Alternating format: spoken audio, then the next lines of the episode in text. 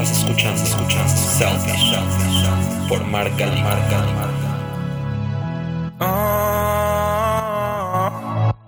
Bienvenidos a este episodio número 14 de este podcast que se llama Selfish con doble L. Yo soy Mark y como siempre les digo, un lunes más con ustedes. Y antes de empezar, déjenme recordarles que Selfish no solo es un podcast, también estamos en Instagram como self-ish o en Facebook como Selfish para cualquier duda o comentario o para leer el contenido que les subo de repente. Y recuerden que si les gustan estos podcasts, los compartan por favor porque me ayudan mucho a que más gente los escuche. Y bueno, saben que pueden escuchar Selfish en cualquier plataforma de podcast. Pero bueno, vamos a empezar. Y para empezar, déjenme decirles que hoy les tengo una confesión. Les tengo que confesar a todos que estoy hasta la madre. Estoy harto de esta cuarentena. Por más de que entiendo que el hecho de poder y decidir quedarme en casa es un privilegio y una oportunidad en un país como México, hay días que mi cerebro nada más no lo entiende y se enfoca en lo negativo y me llena de muchísimos miedos y cuestionamientos sobre lo que está pasando. Y eso es muy normal porque nos han acostumbrado con esta filosofía New Age o este auge del coaching a trazar un plan, a ponernos objetivos y a siempre mirar al futuro para dotar al presente de sentido. O sea, si ustedes van a una entrevista de trabajo o una entrevista de la escuela, siempre les van a preguntar cómo se ven en el futuro. Pero ¿qué pasa cuando este futuro es igual de incierto que el presente? ¿Cómo podemos planear en un contexto como este? Sí, definitivamente hay más días buenos que malos, pero en los días buenos es súper fácil evadir y escapar de la realidad. Y los malos, al contrario, me exigen a mí, no sé ustedes, plantearme escenarios hipotéticos que me ayudan un poquito a mitigar esta crisis. Pero por más que intentemos evadir el tema o no veamos noticias o nos distraigamos horas con Netflix, HBO, Prime, o nos pongamos de mal humor cuando alguien nos da una cátedra de cómo debemos de llevar esta crisis o cómo evitar el contagio porque ahora resulta que todos ya pasaron a ser científicos o coaches de vida. Lo que sí es un hecho es que estamos viviendo un periodo lleno de incertidumbre. Nos angustia el presente, nos asusta muchísimo el futuro y no encontramos referencias en el pasado para explicarnos el desastre. En México, en particular, ya llevamos más de un mes aproximadamente desde que nos pidieron que nos quedemos en casa y en el mundo han pasado algunos meses. Independientemente del tiempo de confinamiento, está clarísimo que la vida no va a regresar a la normalidad pronto. Algunos expertos señalan que estas medidas tendrán una duración de más de dos años, con periodos que van a ser activos y otros de resguardo. Otros dicen que hasta que no se encuentre la vacuna no podremos regresar a la normalidad, si es que existe una normalidad después de esto. Otros afirman que la vida, como la conocemos, ya no volverá a ser igual. Pero no importa cuál sea el escenario, lo que es un hecho es que esta pandemia ha desembocado una crisis económica, la cual permeará por mucho tiempo después de que disminuya la crisis de salud. Ya estamos empezando a ver los cambios importantes. Aún todavía sin disminuir la curva de contagios, ya hay datos de despidos masivos, desempleo con cifras que van a más de 6 ceros y nuevas y distintas maneras de consumir. Y si tomamos en cuenta que esto puede extenderse como se menciona por un tiempo prolongado, seguramente muchos de estos cambios serán permanentes. Puedo asegurar que nunca más volveremos a hacer lo de antes. Y nunca más volveremos a hacer los de antes. Cuando esta crisis de salud se regule, entraremos a un nuevo capítulo de la historia que romperá con todo el pasado y cambiará la forma en que las marcas y las empresas se han desarrollado y por lo tanto cambiará la forma en que consumimos para siempre. Se escucha como algo muy terrorífico este panorama, pero podemos ver que siempre hay luz en estos caos, como ya se los había dicho. Pero bueno, lo que sí es un hecho es que en este intento por ordenar un poco el presente, lo único que nos da seguridad es intentar acercarnos al futuro y dejar que nuestro cerebro planee para que se sienta entre comillas más tranquilo y se sienta más en la normalidad. Entonces en este episodio vamos a intentar acercarnos al futuro y respondernos cómo va a ser la vida después del COVID, qué cambios se están presentando en el mercado y cuáles se espera que se queden para siempre en nuestra forma de consumir. Tenemos que entender que la posibilidad de una pandemia ha sido un riesgo sistémico que ya sabíamos desde hace muchísimos años. Pero nadie de nosotros podríamos haber predicho el momento exacto en que esto iba a suceder. Con el futuro y las tendencias es lo mismo. Los grandes cambios son bien conocidos, hay muchísimas señales, pero es difícil o casi imposible saber exactamente el momento y la forma que van a seguir. O sea, podemos hacer predicciones y en cierto sentido atinarle, pero no se puede asegurar nada. Es por eso que en momentos como este, cuando todo parece estar en constante cambio, nos es muy útil poder observar las tendencias que ya estaban allá afuera antes de este punto de quiebre, pero que seguramente se van a exponenciar o transformar. Por lo que vamos a tratar de resolver la siguiente pregunta. ¿Qué tendencias parecían muy lejanas y por lo tanto eran muy fáciles de ignorar, pero ahora con este contexto, digamos que ya están preparadas para volverse totalmente normales en cuestiones de meses o incluso de días. Como sabemos, ya lo habíamos platicado en el episodio 10, en donde hablé de marketing en tiempos de crisis, a nivel de mercado los tiempos de crisis pueden ser tanto una tragedia como una oportunidad. Por lo que vamos a analizar cuáles son estas oportunidades que se abrirán después de este desastre, que seguramente muchas de ellas ya las estamos viendo y permearán en el futuro del consumo. Entonces, para entender estas tendencias que van a permear el futuro, como lo dije, hice un ejercicio. Me metí a todas estas páginas de tendencias de futuros para un poquito ver en qué está basando estas investigaciones a, a, donde vamos a determinar. Y además le sumé un poquito de mi olfato como analista de mercado para poder construir este episodio. Entonces vamos a empezar con algo que es más a nivel general. Primero hay que destacar que es un hecho que el cierre global de la economía está afectando directamente a las cadenas de suministros. O sea, en el panorama actual y con la globalización, muchas industrias de un país dependen de materia prima de otro país. Por lo que cuando se reactive la economía, como será un proceso paulatino, muchas industrias se verán afectadas porque sus suministros pueden ser que vengan de otro lado. O sea, por ejemplo, no sirve de nada que Estados Unidos comience a abrir su economía cuando muchas de sus industrias dependen de México, o viceversa. El hecho de que no se pueda reabrir todo a nivel global determinará que las cadenas de suministros empiecen a pensarse en locales y no en globales. Seguramente las empresas detestarán confiar en todo el suministro de un país extranjero y buscarán diversificar sus proveedores y favorecer a los proveedores locales, incluso aunque esto sea a costos muy altos por lo que nos espera un futuro que se acerca más a buscar y fomentar el consumo local. Así que esto también regulará las relaciones internacionales, ya que probablemente no habrá un control a través de guerras de aranceles y comerciales como Estados Unidos suele hacer. Con este consumo local del que les hablo, seguramente los inversores se retirarán de invertir en el extranjero y la probabilidad de que vuelvan a invertir en su país es muy alta. Así que vamos a ver una orientación de la inversión más cerca de casa que aumentará dramáticamente. Esto también si tomamos en cuenta que los economistas saben desde hace mucho tiempo que se percibe un mayor riesgo cuanto más lejos esté la amenaza de nosotros, por lo que seguramente van a sacar dinero de los países donde tienen invertido y lo van a meter en su país. Si algo podemos ver en esta crisis es que todos vamos a ser afectados y está siendo evidenciado el sistema de salud global. No importa si es privado o público, la mayoría de los hospitales ya no tienen capacidad, por lo que afecta por igual a ricos y pobres. Así que queda claro que necesitamos un buen sistema de atención médica para todos. Por lo que seguramente, analizando esto, esta premisa se va a convertir en un punto focal del futuro, el mejoramiento del sistema universal de salud y nuevas maneras de asistencia sanitaria. Independientemente de las visiones o ideales políticos de los gobiernos, va a ser un tema el cual se va a tener que regular. Y otro tema, por ejemplo, con estas grandes masas de desempleados, pues obviamente la percepción del desempleo va a cambiar, ya que antes de esta crisis se percibía que el desempleo era solo para las personas flojas. Pero con el incremento masivo de este queda claro que existen giros económicos que afectan a grandes sectores de personas, independientemente de sus habilidades, capacidades o ética laboral. Así que seguramente será universal nuevas prestaciones para el desempleo y cambiará la visión que se tiene de aquellos que no trabajan, aunque seguramente de la mano con esto también se verá afectado el orden social y la seguridad e incrementará la delincuencia y los robos. Esperemos que los gobiernos puedan atender este incremento de desempleo, porque no propiciar beneficios de desempleo para aquellos que están atrapados en el lugar equivocado, en el momento equivocado, podría afectar a toda la economía y a la seguridad pública en un futuro cercano también nos vamos a poder encontrar con que no habrá confianza en el mercado y llevará algunos años recuperarla. Esto es una reacción completamente normal que precede a las épocas de recesión, ya que muchas personas perderán su dinero, por lo que se espera un panorama de compra consciente, consumidores más informados y racionales y menos compras por impulso.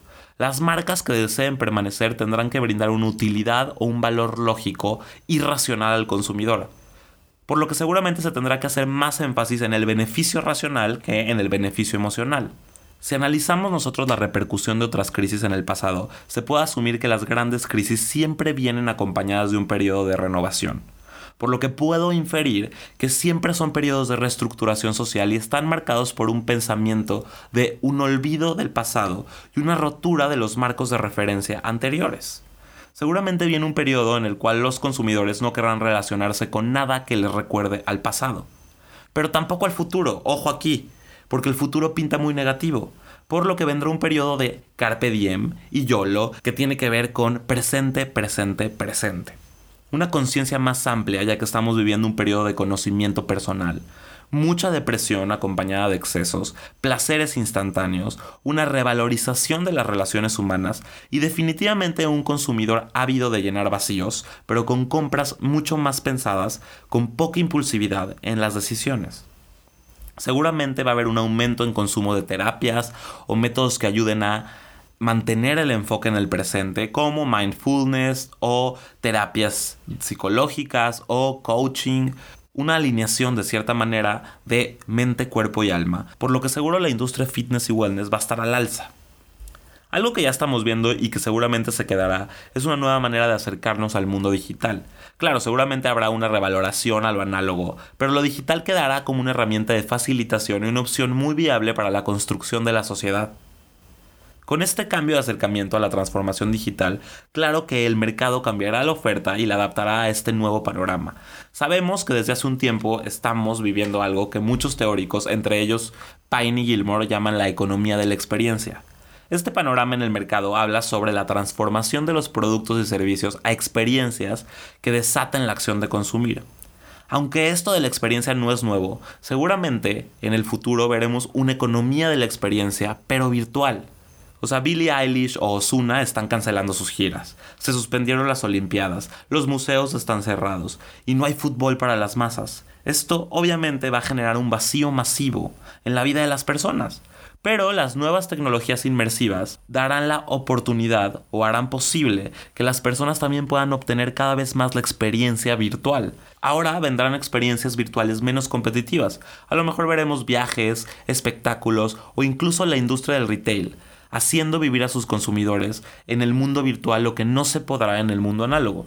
Con este auge de lo digital, una tendencia que ya estábamos viendo pero que se va a hacer evidente es la idea de los compañeros virtuales. En pocas palabras, a medida que las personas se acostumbren a los asistentes digitales y a los chatbots, sus expectativas evolucionarán y algunas personas comenzarán a buscar personalidades virtuales que tengan el poder de entretener, educar, hacer amigos y o sanar heridas emocionales. Incluso varias marcas ya están apostando por hacer apps de apoyo emocional.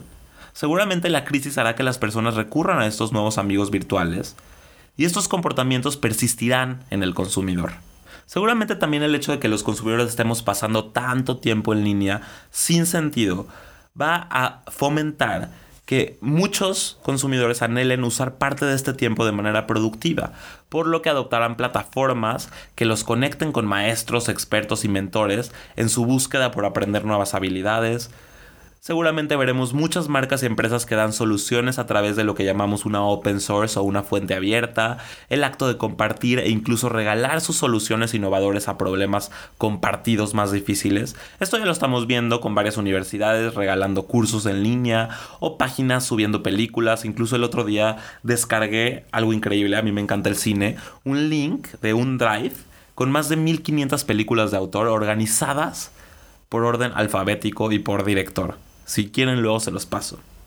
Y esto obviamente va a hacer que las marcas agreguen valor y utilidad con sus consumidores, dando un beneficio que podemos llamar hasta gratis. También vamos a ver, obviamente, el aumento de la inteligencia artificial. Ya también veníamos hablando de eso. Pero en esta ocasión, la inteligencia artificial se va a aplicar a todo el Internet de las Cosas para facilitar los procesos y para digitalizar todo. Pero como les dije hace rato, va a haber una revalorización de lo análogo, por lo que seguramente estos dos mundos van a compartir escenarios. Veremos nuevos planes de estudios en donde se intensifiquen las horas no presenciales o nuevos negocios que consideren cada vez más días de home office.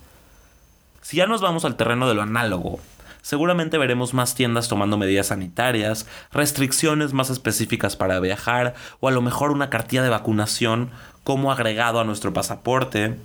Se va a apostar por un bienestar ambiental para que los consumidores se sientan más seguros en determinados espacios. Y siguiendo con este tema, les voy a contar algo. El otro día leí un artículo en la revista Merca 2.0 que habla de estos cambios en el mercado y afirman que uno de los productos que más se va a vender es el lápiz labial. A esto le llaman el efecto pintalabios. ¿Y qué es este efecto? Bueno, según Leonard Lauder, que es presidente de la compañía Estee Lauder, en las crisis se ha podido observar cómo la venta de los lápices labiales ha incrementado e incluso ha repuntado. Este efecto obviamente tiene que ver con que el consumidor después de una crisis intenta darse un gusto o un lujo.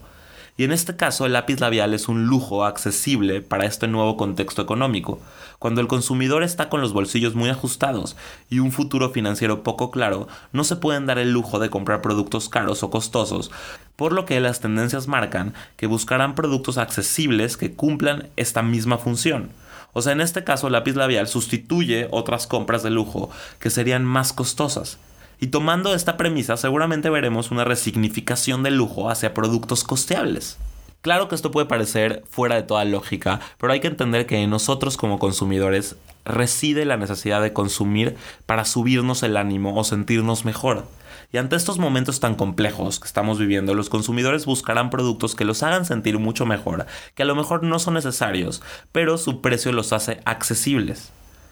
En este mismo artículo se menciona este cambio reparable que sufrirán los consumidores. Un estudio de Psyma indica que 3 de cada 4 consumidores piensa que el COVID le dejará algún cambio permanente dentro de sus vidas. De estos, el 30% tendrá más higiene, el 22% estarán más unidos con sus familias, 17% cuidará más su salud, 15% ahorrará más, 12% tendrá más conciencia sobre las enfermedades, 9% valorará más la vida, 7% estará más presente ante otra contingencia y 7% cuidará más el planeta. Aunque el 36% de los consumidores aseguran que una vez que pase esto, comprarán de manera normal. La realidad es que su comportamiento mostrará algunas diferencias que abrirán un espacio de oportunidad para algunos productos. Y tomando en cuenta que la mercadotecnia se adapta a los mercados, pues estos cambios en los consumidores también se verán reflejados en la oferta. Todo esto, como se los decía, no lo digo yo nada más, sino es la suma de las tendencias que se han publicado en los despachos más relevantes como Trend Watching o WSGN y también obviamente mi olfato o mi intuición como analista de mercado. Pero algo sí tenemos seguro. Después de cualquier periodo prolongado de crisis existe un fuerte deseo de renacimiento y renovación. Después de una guerra hay un boom de posguerra. Los ciudadanos de un país que ha estado en guerra están cansados de la muerte y la destrucción, y con la paz viene una segunda oportunidad en la vida, y un estallido de creatividad y una reconstrucción de la economía. La gente está ansiosa por volver a trabajar, a invertir y comprar, y con suerte este renacimiento también es parte del el nuevo mundo que vamos a vivir después del COVID. Si nosotros vemos, por ejemplo, las expresiones que se dieron en los años 20, pues son muy geniales. ¿Por qué? Porque la gente se quería olvidar de la Primera Guerra Mundial. Y lo mismo pasa en los años 50. Normalmente estos periodos después de guerra pues vienen acompañados de una reestructuración y de borrar marcos de referencia anteriores, de tratar de acabar con el pasado, porque el pasado trajo algo muy negativo. Entonces nos espera un nuevo panorama. Nosotros cambiaremos, el mercado cambiará, el mundo que conocíamos antes ya no será igual. Y la pregunta no es a dónde nos va a llevar el futuro, porque eso no lo podemos resolver. El verdadero cuestionamiento es si estamos preparados para estos nuevos comportamientos. O sea, si estamos listos para cumplir con estas nuevas expectativas que nos va a poner la vida. Pero bueno, yo no sé ustedes, pero tratar de adivinar el pasado nos da un poquito de certeza en este periodo. Por eso intenté hacer este episodio. Y ya que saben estos puntos, pues más o menos podemos visualizar hacia dónde podemos llevar nuestras marcas y en qué tenemos que fijarnos. Y aunque no sabemos lo que va a suceder y nunca lo hemos sabido, mitigar la incertidumbre siempre ayuda en los días malos como este. Esto es todo por hoy. Espero que les haya gustado este episodio y espero que el panorama que les he mostrado no sea tan negativo como el presente que estamos viviendo.